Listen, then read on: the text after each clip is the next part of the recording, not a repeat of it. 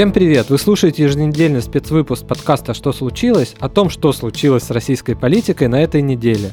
Каждую субботу мы собираемся в студии, чтобы обсудить, как и чем жила российская власть. Мы — это я, Андрей Перцев, который в «Медузе» обычно пишет на политические темы. И я, Константин Газа, социолог, журналист и политический обозреватель. Мы просили небеса в прошлый раз дать нам возможность поговорить о чем-нибудь, кроме протестов, но такое впечатление, что не получится и в этот раз. С одной стороны, вроде бы все сегодня уже закончилось, да? Волков сказал, что протестовать больше не в нужно. Ближайшие, в ближайшие, в ближайшие месяцы не нужно. Навальный сидит в тюрьме, мы пока не знаем, в какой колонии он будет сидеть, но говорят, где-то в центральной части России. Если ничего не случится, конечно. Да, если ничего не случится. Есть уже второе дело про растрату средств на борьбу с режимом, по которому, в принципе, можно его посадить на сколько угодно лет. И вроде бы, кажется, все закончилось. Но в прошлый раз ты говорил, что история с Навальным может очень сильно все поменять. Вообще в повестке этого года, 21 года. То есть она уже начинает, э, так сказать, подтачивать выборы в Госдуму, послание президента и так далее, и так далее. Уже начинает подтачивать. И сейчас мы все это обсудим. Да, мы хотим поговорить, соответственно, на три темы. Первое, как в Кремле воспринимают протестное движение, что в связи с протестным движением собираются делать, как будут пытаться менять повестку. Вторая тема – это вопрос о качестве протеста. Ты изменил мне в подкасте с Алексеем Сергеевичем Титковым. Вы много говорили о региональном разрезе. Вот расскажешь, какая повестка у протеста в регионах. Ну и, конечно, третья часть, как всегда, как мы, как интеллигенты, любим, это советы постороннего. Поэтому мы поговорим о том, что надо делать оппозиции, что не надо делать оппозиции границы и как вообще должна выглядеть победа добра над нейтралитетом.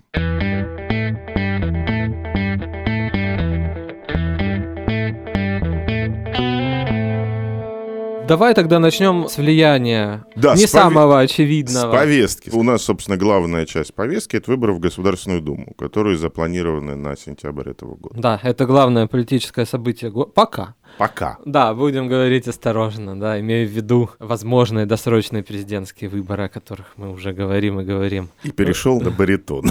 Да. Выборы в Госдуму, как бы пока это реальная перспектива. И до недавнего времени главным врагом считалась Компартия Российской Федерации. Да, и мы все помним ужаснейшее совершенно избиение Грудинина на выборах президента, которого вроде бы с одной стороны сначала позвали, с другой стороны, а с другой стороны потом тут же начали да, бить, что бить позвали по не того. Да, позвали да? не того. Вот. Сталиниста и Бонвивана. Ну, с одной стороны, неплохо, что он сталинист, а вот то, что это оказался успешный предприниматель, поднявший колхоз... Это не э, очень. В публичном, очень да. И как-то вот людям-то захотелось, конечно, Геннадий Андреевич колхоз. Зюганов с Думской трибуны 10 дней назад, по-моему, заклеймил Навального как Гапона, да. э, протест как акцию, устроенную Берлинским обкомом, что, с одной стороны, вроде бы говорит о том, что коммунисты возвращаются под э, крыло государственно ориентированных сил, а с другой стороны, ставят под вопрос, собственно, сам самый главный элемент э, возможного развития событий – умное голосование. Потому что основанием базы умного голосования вообще были коммунисты. По крайней мере, вот, вот в 19 э, как вторая году. партия, да. То есть,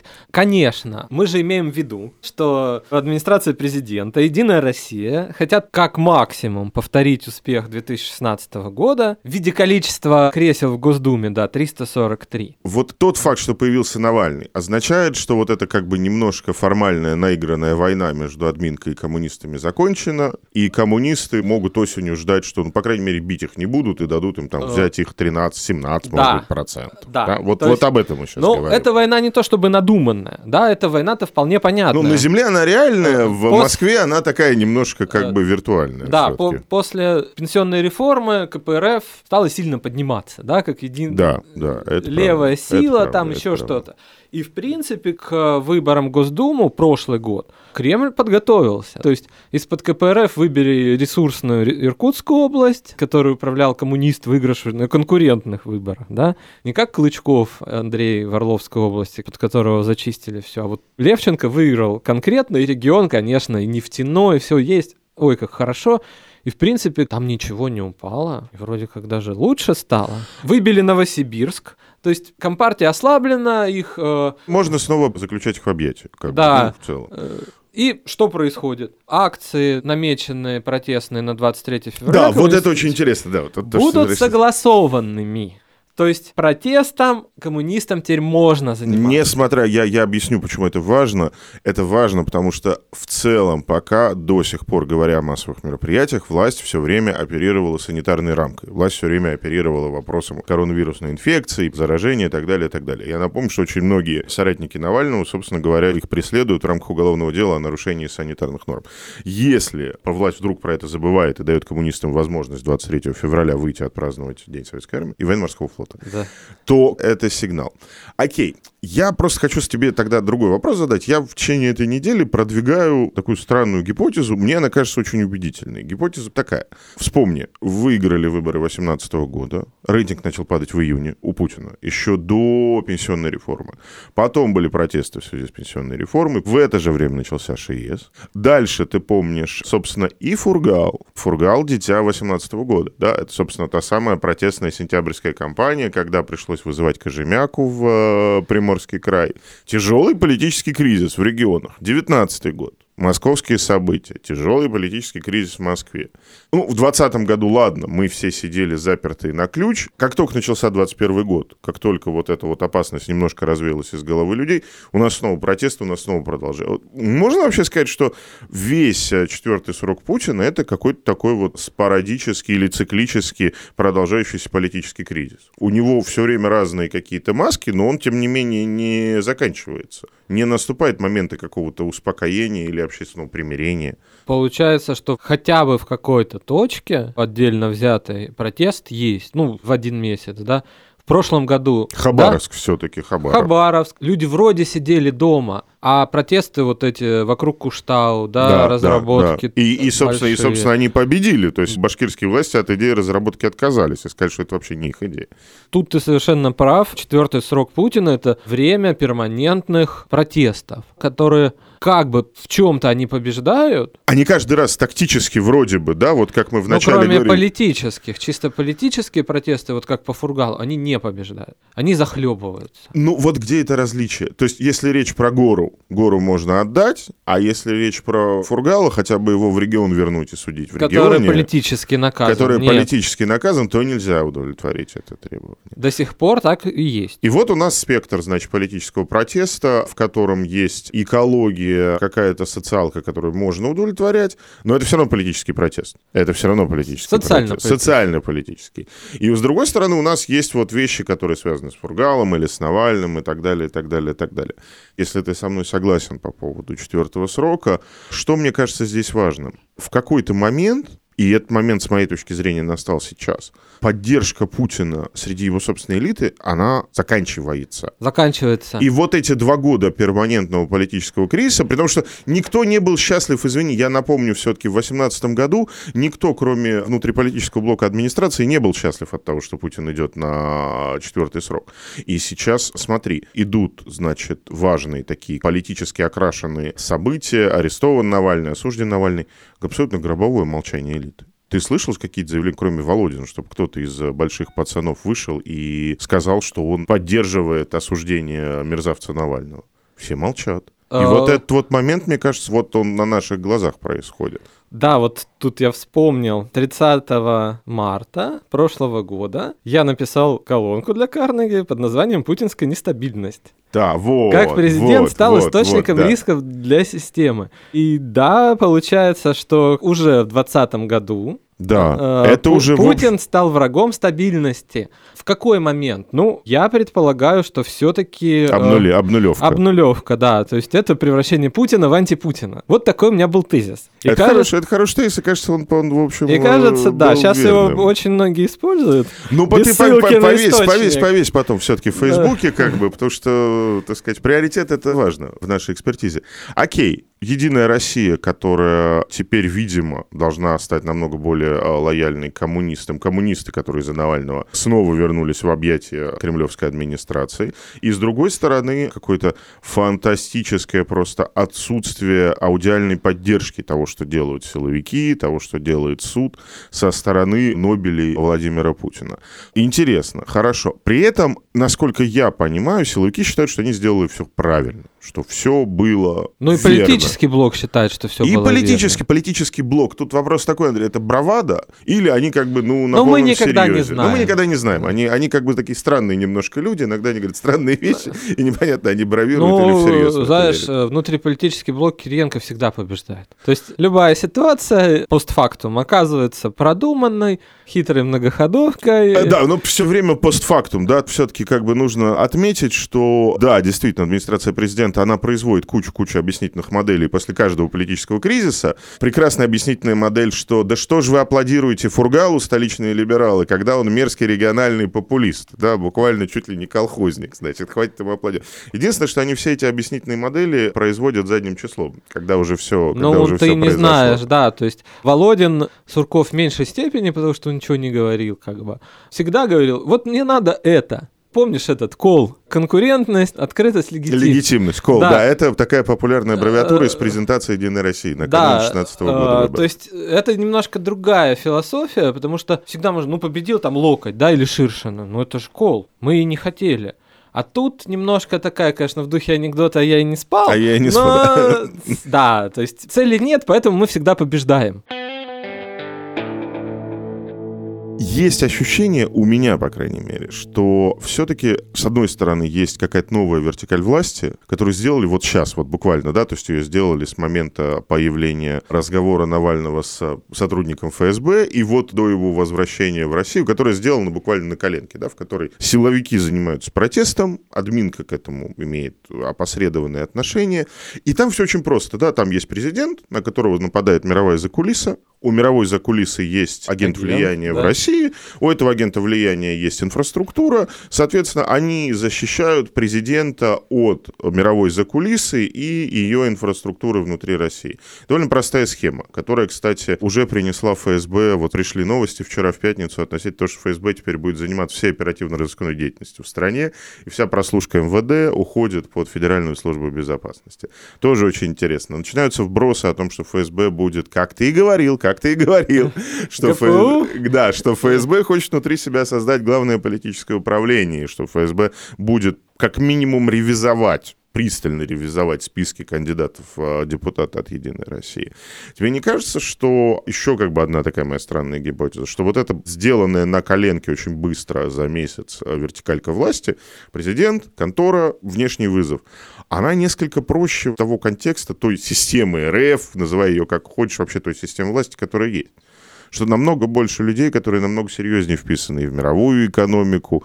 Мы видим, что бизнес начинает потихонечку что-то говорить за Навального. Да, то есть моя ставка, что технократы, мы оба не любим это слово, потому что не очень понятно, что это значит. Но моя ставка, что все-таки технократы, то есть люди, которых назначили за какие-то умения, компетенции и так далее, они не очень хотят ассоциироваться с вертикалью власти, которая выглядит как белорусская, венесуэльская. Да, и по сути, чем занимается у нас АП? Медийным сопровождением.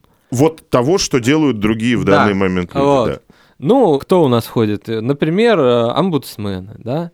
На неделе появились такие нашумевшие фотокадры из приемников Сахарова, куда отвозили задержанных на протесте в основном 2 февраля после ареста Навального. Ну, туда же попал осужденный за шуточный ретвит, да, непонятный, главред медиазоны Сергей Смирнов. Кадры, да, яркие, молодые люди, девушки, набитые в эти камеры, где не огорожены туалеты, нет матрасов, ничего. Это вечер, да, вечер, утро. А потом происходят как бы некие действия. Что-то говорит председатель э, общественной палаты Фадеев, что мы сейчас разберемся, значит.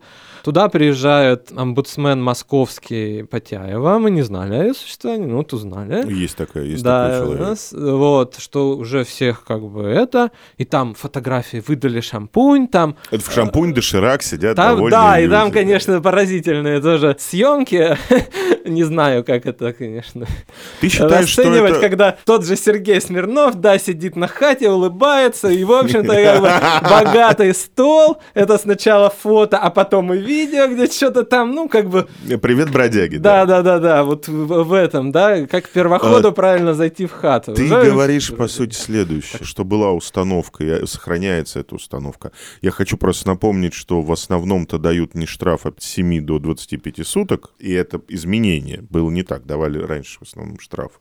То есть ты хочешь сказать, что есть как бы два параллельных процесса. С одной стороны, вот по указанию, я не знаю, конторы, президента, всем дают 15 суток. Ну, то есть воспитывают как бы, да, воспитывают. А с другой стороны, система, есть система, которая говорит, ну, подождите, подождите, давайте не будем превращаться все-таки в окрестина, да, давайте привезем людям матрасы, водичку и так далее, и так далее. То есть это внутри системы два каких-то разных импульса, один из которых, ну, давайте их всех уже как бы учить жизни, раз они такие настырные, а другой импульс нет, ну, все-таки как бы, ну, что такое 28 человек в камере на 8 человек, да, то есть ты вот это говоришь. Ну, медийное сопровождение такое, да? Такое. И да. мы же не будем забывать еще про параллельные истории, которые начали появляться, как ОМОНовец перевел бабушку через дорогу. Да, да, продолжается вот это вот, да, Росгвардия как бы как супергерой, вот они все время что-то что хорошее делают, то колесо поменяют, то девочку Ну, вот в этом, мне кажется, есть достаточно важное как бы отличие от Беларуси, потому что там силовики превратились в одиозных персонажей, и они этим, главное, и не брезговали, да, то есть пропаганда то есть была мы, в мы, этом духе. Мы да? каратели, да, мы каратели, нам очень нравится. Да, да. карать. карать. Вот. И пропаганда работала в эту сторону. Здесь у нас двойственность, да, у нас какая-то они... странная двойственность. Вроде тут электрошокером, карают, да, но электрошокером да, да. человека, это как бы не, не шутки. Не, ну да, еще который не сопротивляется. Не сопротивляется, да, ты как, ну совсем, да. да. С одной стороны. А с другой стороны, одеяло, доширак не выделяется поддерживает критики вот это вот бравада все-таки связано с тем, что никаких проблем нет, потому что на самом деле видно, что проблемы есть. И, спецприемники не справляются, и немедленно нужно ехать туда исправлять ситуацию, и при этом элита как бы сидит и молчит. Не то чтобы очень-очень сильно радуется таким вот а, бодрым действиям ну, система, как бы, с одной стороны, часть системы как бы некие зачатки новой системы, да, вот эта вертикаль из э, кое-чего и ментовских палок, да, да как да, бы построена. Да, да. Из, из, белой, из жидкости ментовских палок. Да, вот. А с другой стороны есть система, которая, ну, противостоит вот этой вот, ну, как бы машине страха, да, вот этой. Мы не оправдываем их. Мы не говорим, что вот как хорошо-то они обманывают людей, да. И я не думаю, что Сергей Смирнов очень рад, что его... Ну, взяли на 25 суток посадили. Да, и в то, что его показывают показывают улыбающимся, как бы на хате в РИА Новостях, я думаю, ну, конечно, человек рад, что вот это все расселили, он более-менее в нормальных условиях. Ну, я не думаю, что он рад, что его используют в пропаганде, да. но система, вот часть гражданская, да, пока не пропагандирует страх. И не включается и, в это вообще никак. Да, и с какой-то стороны, как бы, Получается, что есть люди фрустрированные, и, видимо, система это понимает. Вот мне звонят многие друзья из регионов, и все, типа, что же происходит, людей бьют, да. И система явно с этим борется, да. И в какой-то момент что-то начинается типа того, что, во всяком случае, в Москве у многих лидеров мнений, так скажем, хтонического цараха-то уже нет. Да, вот как написал Илья Красильщик, бывший издатель «Медузы», сейчас он кто, SEO Яндекс.Лавке, что лучшие тусовки сейчас на Сахарова. Ну, про Крестина-то так, конечно, не напишешь. Окей, хорошо, тогда понимаем мы, что то ли две системы, то ли система с двоемыслием, то ли какая-то, значит, шизофрения. Протест о чем? Следующий важный вопрос. Вопрос, который важен не только для людей с фрустрацией, не только для тех, кто готов присоединиться к лучшим тусовкам в э, Сахарова, а вопрос э, в том числе и к тем, кто фрустрирован изнутри системы. А о чем протест? Протест о герое Навальном или протест о уставших, или протест против Путина? Вот это интересный вопрос, потому что мы же вспоминали Хабаровск, там Шиес, э, Куштау, храм в Екатеринбурге можно вспомнить. Сквер, да, сквер, да, храм и городской сквер в Екатеринбурге. Хабаровск был безрезультатным, да? Все, что касается городского По... планирования, урбанизма, а, экологии. экологии и вообще все, что касается это территории, можно. это делать это можно. можно это да. можно. То да. есть система воспринимала этот протест как, ну, принципе, возможный. А вот политический и, упаси боже, антипутинский как, ну, невозможный, в том числе антисистемный. А вот как теперь Но а она... там, там тоже был интересный прорыв, потому что они его воспринимали одновременно как невозможный. Ну, российские граждане не протестуют против Путина. Это все-таки, ну, Ну, казалось... антисистемный. Да, а те идиоты, которые протестуют против Путина, они протестуют против государства тоже. Вот сейчас большой вопрос, насколько это воспринимается внутри системы антипутинский протест как антисистемный. Ты прям сразу стреляешь в яблочко. Ну вот хорошо, давай вспомним зиму 12 года и вот эти вот концерты на Сахарова, на другом Сахарова, на проспекте Сахарова, куда, в частности, пришел Алексей Леонидович Кудрин, если я не ошибаюсь, который в тот момент И выступал. и выступал, да, то есть а Алексей Леонидович Кудрин в тот момент, собственно говоря, он сказал, что не очень понимает, как он будет работать в правительстве Дмитрия Анатольевича Медведева в сентябре 2011 года, находясь в зарубежной командировке, он это сделал, и после этого был отправлен в отставку немедленно. Он пришел на этот. Вот, то есть тогда мы говорим о том, что это было, возможно, антипутинским, но не антисистемным, раз такие люди, как Кудрин, приходили на площадь. Я просто пытаюсь за счет аналогии различить как-то объективно, да, то есть используя какой-то параметр. Вот есть параметр присоединения людей из правящей элиты к тем или иным формам протеста. У нас сейчас нет такого, да, никто из элиты не присоединяется, вроде пока. Ну, лучшие люди культуры. Но при этом, рядом. да, лучшие люди культуры уже там, бизнес уже начинает идти туда, да, окей, хорошо. А что такое антисистемный протест? Ну, кстати, протесты я бы тоже не назвал 11-12 года антисистемными. Там же были четкие требования. Пересчет голосов в Госдуму, Там были четкие требования, я все забыл. да, Пересчет голосов в Госдуме. отставка Чурова, не Путина, отставка Чурова, Чурова, Чурова, да. да. И более мелкие там возвращение выборов губернаторов, там упрощение регистрации. Часть как бы сделали фасадно, на самом деле почти ничего не изменив, но Да, была встреча Медведева в конце декабря с а, так называемой оппозицией. Навального на ней не было. Где Медведев сказал, что, да, ну, все мы знаем, что власть фальсифицировала результаты президентских выборов 96 года. И после этого, да, были внесены какие-то косметические изменения в законодательство. Появились губернаторские выборы с муниципальным фильтром. Да, в Хотя чаяли мы не этого. Да, в совсем. каком-то смысле протеста тоже был системным. А сейчас вот вопрос, Путин, уходи, это может часть системы уже? А, да, Донная и то, то, такая. о чё- то, о чем мы говорим, а, я думаю, уже давно друг с другом, это, конечно, вопрос о том, что уже и система-то, в общем, тоже, может быть, хотела, чтобы Путин уходил. По крайней мере, та система, которая видит себя в будущем Ну, система, которая хочет сохранить себя. ну, система, которая не хочет, терять, не хочет терять активы, должности, да, там и так далее, и так далее. Ну, вот э, Путин уходи ведь не означает Мишустин уходи. Конечно. И мы же видим, ну, Или означает? Для Навального означает Путин уходи, Мишустин уходи? но когда ты четко направляешь усилия, там уходите все. Да? Ну да, уходите все. Да, называется. Ну, требовали отставки Чурова когда-то. Сейчас вот отставки Путина. Когда требовали отставки Чурова, требовали отставки Путина? Нет. Нет, нет, это разные вещи, я абсолютно с тобой согласен. Да, это какой-то, наверное, это совсем уж э, прекрасная Россия очень отдаленного будущего тогда. Ну, Чурова как бы, ну, можно, наверное, отправить. Вот мы этого требуем. Сейчас можно отправить Путина в отставку. Хорошо, тогда получается, что с одной стороны, в первой части мы с тобой все-таки установили, бравада или не бравада, но люди публично, по крайней мере, стараются не комментировать никак избиение оппозиции. И мы видим, что тут же появился сигнал, что проблемы, значит, на Сахарова, тут же туда идет Доширак и РИА Новости с э, одеялами. То есть гуманизация. С другой стороны, вот сейчас мы говорим о том, что внутри системы вообще есть некоторый импульс, связанный с тем, что Владимир Владимирович странно себя ведет, по крайней мере, Ну, так он последние сам же- несколько месяцев. Сам же, он же сам весной сказал, что пошли рысканье, А, рысканье При- пошли. Ну вот, да, рысканье пошли, да. а они делись, что ли, куда-то? Да, наверное, нет. Он опять пытается поставить вот эту очень странную карту, о которой тоже мы говорили, про макарошки по-флотски и баланезы. Я обратил внимание на большую, он просто прочел одному из победителей конкурса «Учитель года» лекцию о том, чем плохо слово «элитарный»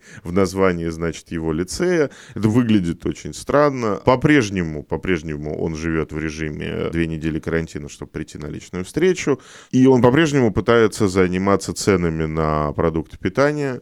Как тебе кажется, на фоне фильма про дворец, на фоне, в общем, протеста, в том числе эстетического, вот эта попытка президента в очередной раз срядиться в тогу, это связано с э, мыслью про то, что его обвиняют в роскошествовании, да, что он начинает регулировать цены и вести себя как какой-то последний социалист. Хотя он, в общем, никогда себя так особенно и не вел. Ну, кроме крайних каких-то Но это, видимо, как бы последнее прибежище. То ну, есть, типа, кроме, кроме цены макарошек народ. Уже... Другое дело, что как бы по стоимости макароны по-флотски... Немножко дороже баланеза. Да, да в итоге получается, что хорошую эту тушенку, как бы, ее и найди, а когда ты нашел, ты смотришь, ой-ой-ой. Ну, это так, вот. это так же странно, как вот история про товарища... И баланезы у нас, мне кажется, в любой деревне бабушка умеет готовить. Да, слушай, если говорить... Видела в Одноклассниках. Если рецепт. говорить вообще про пищевые привычки, то есть, в частности, там несколько исследований о том, что наоборот, когда люди лишаются работы, например, в населенном пункте, остаются только бюджетники, пенсионеры там, и социальная сеть, там, школы, еще что они, наоборот, начинают есть больше полуфабрикатов. Никто не варит макарошки по-флотски, никто картошку не делает, все ходят и доширак покупают на пенсию, пока пенсия есть. Ну вот и президент простого народа, в каком он его мыслил, да? Интересно, ну это что же смешно, ну это же народ позорище. 99-м годом. В лучшем случае, если не 92-м, когда он увидел последний да. раз простой народ. А полу... И вот эта антиэлитарная риторика, все. А главное, это идеологема путинской стабильности – что в принципе у нас средний класс. В, ну, в никто не нищенствует. Элита да. это, ну, неплохо, а почему нет? Люди имеют право быть богатыми да. и так далее, и так далее. И тут тебе как бы, а зачем? Ну, ты знаешь, это, это та же самая история, как, знаешь, есть вот этот миф про вот товарищ Сталин умер, от него осталось три кожаных тетрадки и, значит, железная койка. А при этом, как бы, у товарища Сталина там больше 20 дач было построено за время его пребывания на посту генерального секретаря. Здесь то же самое. Но уже просто поздно Путину вести себя как человек, от которого останется шинель, да. три кожаные тетрадки и кровать с металлическими ну, да, и походная, это... ко... и походная койка. Антиэлитарность звучит очень как бы фальшиво. И пугает элиту, потому что если ты возьмешь и соберешь две вещи в одну картинку, Путина, рассуждающего про то, что слово элитарное это плохо, и ОМОНовцев, марширующих по Старичниковому переулку, это уже месседж не только, извини, пожалуйста, молодежи, тиктокерам и оппозиции, это уже месседж и столичной публики. И публики больших городов. И вообще публики больших городов. Да, может, и малых, да. Ну, э, то есть... И здесь, и здесь мы... И пос... здесь, да, что это антипутинское, антисистемное, как бы немножко начинают, ну, идти, что ли, в ногу ты бы хотел, конечно, сохранить вот эту систему. Может, ты многое не нравится, да, ну как, ну а что будет, там, страх, что... Но при этом, Андрей, все, все, все ученые, все коллеги-политологи, все, кто работает в жанре political studies, все говорят, что да, это переход одного качества в другое качество с точки зрения протеста, но при этом нет. Авторитарный режим, так называемый, может очень-очень долго сидеть и в тот момент, когда под ним так качается. Я не уверен, что Россия тот авторитарный режим. Я все-таки вернусь к своему тезису о том, что у нас вот этот вот контекст, посреди которого пытаются из палок и еще неизвестно что строить новую вертикаль власти, он все за 20 лет намного сложнее, чем вот такая вот простая опора. Еще и время контекста-то, да, там думские выборы, разговоры о транзите. Транзит, который, да, по крайней мере, на уровне слухов. Да, так просто это дело не рассосется. Окей, наша третья и самая интересная часть — наши советы оппозиции. Давай коротенько, что бы ты посоветовал оппозиции, исходя из того, что протест все-таки антипутинский, но не на 100% антисистемный. Они должны ну... бросаться в объятия таким людям, я не знаю, как Алексей Кудрин, или там, может быть, какие-то другие есть либералы еще. Ну, есть... Или, наоборот, они должны форсировать риторику, связанную с тем, что всем люстрацию, всех под суд, в дворцы у всех заберем. Навальный сказал, обрати внимание, он сказал странную вещь, он сказал, я за то, чтобы доля в национальном богатстве. В суде, кажется, да, в последнем суде, доля в национальном богатстве. Это и попытка отделить систему от Путина, все-таки, ну, как бы это противостояние, это конфликтный сценарий, нельзя и так, и так делать. Ну, получается, с одной стороны, да, но взаимодействие с системой, насколько я понимаю, на примере выборов в Новосибирске в Гордуму возможно, на каких-то условиях системы, да, там были зарегистрированы на выборах представители штаба Навального. Mm-hmm. И в Томске они были зарегистрированы. Никакие не коммунисты, а вот прям вот конкретно люди из штаба Навального. Да. Okay. Вот. Значит, были некие условия для их регистрации. Да? Вот. Сложились. Сложились, да. Может быть, как бы им выдали невыгодные округа, там еще что-то. Ну, какой-то момент взаимодействия политического был. И на этом, в том же Новосибирске, ну, они получили фракцию в пять человек. Ну, сейчас четыре, да, потому что одну победу у них украли. Но тем не менее. Но тем не менее. Тем да, не менее. то есть они легализованы, они находятся в Гордуме третьего по величине города в России. Получая- Пространство есть. То И есть выбор продолжения протеста как уличного протеста или машины умного голосования, тебе кажется, что оппозиция может поставить на умное голосование, если она играет, например, в транзит, если она готова играть в уход Путина, и увеличить свое представительство в органах власти, например, в Государственной Думе. Возможно, фракция Но навальнистов в Госдуме? В чуть изменившейся В системе. чуть изменившейся системе. Возможно. Но мне кажется, да, потому что в какой-то момент вот эти линии, да, я понимаю, что потом они, скорее всего, расходятся. Мгм. Ну Вот. да, да, ну ж как в политике всегда это нормально, Да. как бы. Но к пересечению-то они движутся, по сути дела. И я не знаю, как бы, ну, во всяком случае, своим сторонникам и людям ФБК уже пошел навстречу, да, то есть митинги в ближайшее время их не будет. Да, я это оцениваю тоже положительно, потому что это ну, некоторая объективная оценка и собственных возможностей, и климатических условий, и состояния своего э, Ну, у тебя весь актив поддержки. Да, у находится... тебя весь актив находится, вот- так вот сказать, там, да, да. вот там. То есть это тоже как бы, ну, некая дальновидность. Согласен. УГ, опять же УГ, но тут вот, да, можно требовать, например, регистрации кандидатов, и там уже через УГ проводить их, а где-то там поддерживать, например, ну, коммунистов поддерживать уже сложнее. Завершая сегодняшний выпуск, я хочу сказать, что мы по-прежнему не понимаем, когда будет послание президента. Мы не понимаем, что будет говорить Путин. Это значит, что мы не понимаем все-таки, он будет выступать от лица той системы, которая может и Навальному дать какую-то долю участия в Думе и в, как бы в политической жизни, или он будет выступать от имени той системы, которая построена вот им за последние, я не знаю, может быть, с ареста Улюкаева, да, создание Росгвардии, арест Улюкаева, это все 16-й год, да, ну вот за пять лет.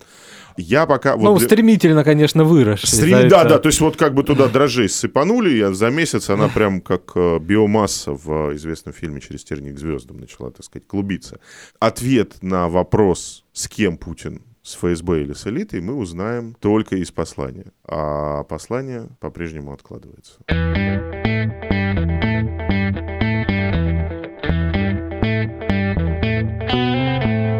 Спасибо. На сегодня все. С вами были Андрей Перцев и Константин Газов. Вы слушали субботний выпуск «Что случилось с российской политикой на этой неделе».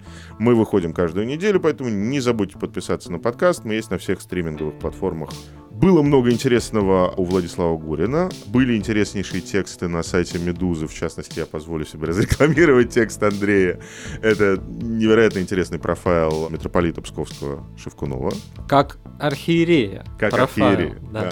Был очень интересный профайл итальянского архитектора, который волею судеб оказался вовлечен в строительство и того дворца, и этого дворца, и вообще довольно большого количества дворцов. Сейчас он в Италии и не очень вообще рад своим русским похождениям. Выпуск политологом Маргариты Завадской «Что ждет российский авторитаризм?» Ну, мы, в частности, на него... Выпуск «Что случилось?» да, выпуск «Что случилось» подкаста, мы, в частности, на него ссылались. Послушайте эпизод с адвокатом Иваном Павловым о том, как за 20 лет обесценилось российское правосудие. Мы читаем ваши письма. Со следующего выпуска мы, может быть, даже начнем их зачитывать и выполнять, так сказать, ваши просьбы и пожелания. Поэтому пишите нам, предлагайте темы, задавайте вопросы по электронной почте подкаст собачка медуза.io. Пока-пока. Пока. thank you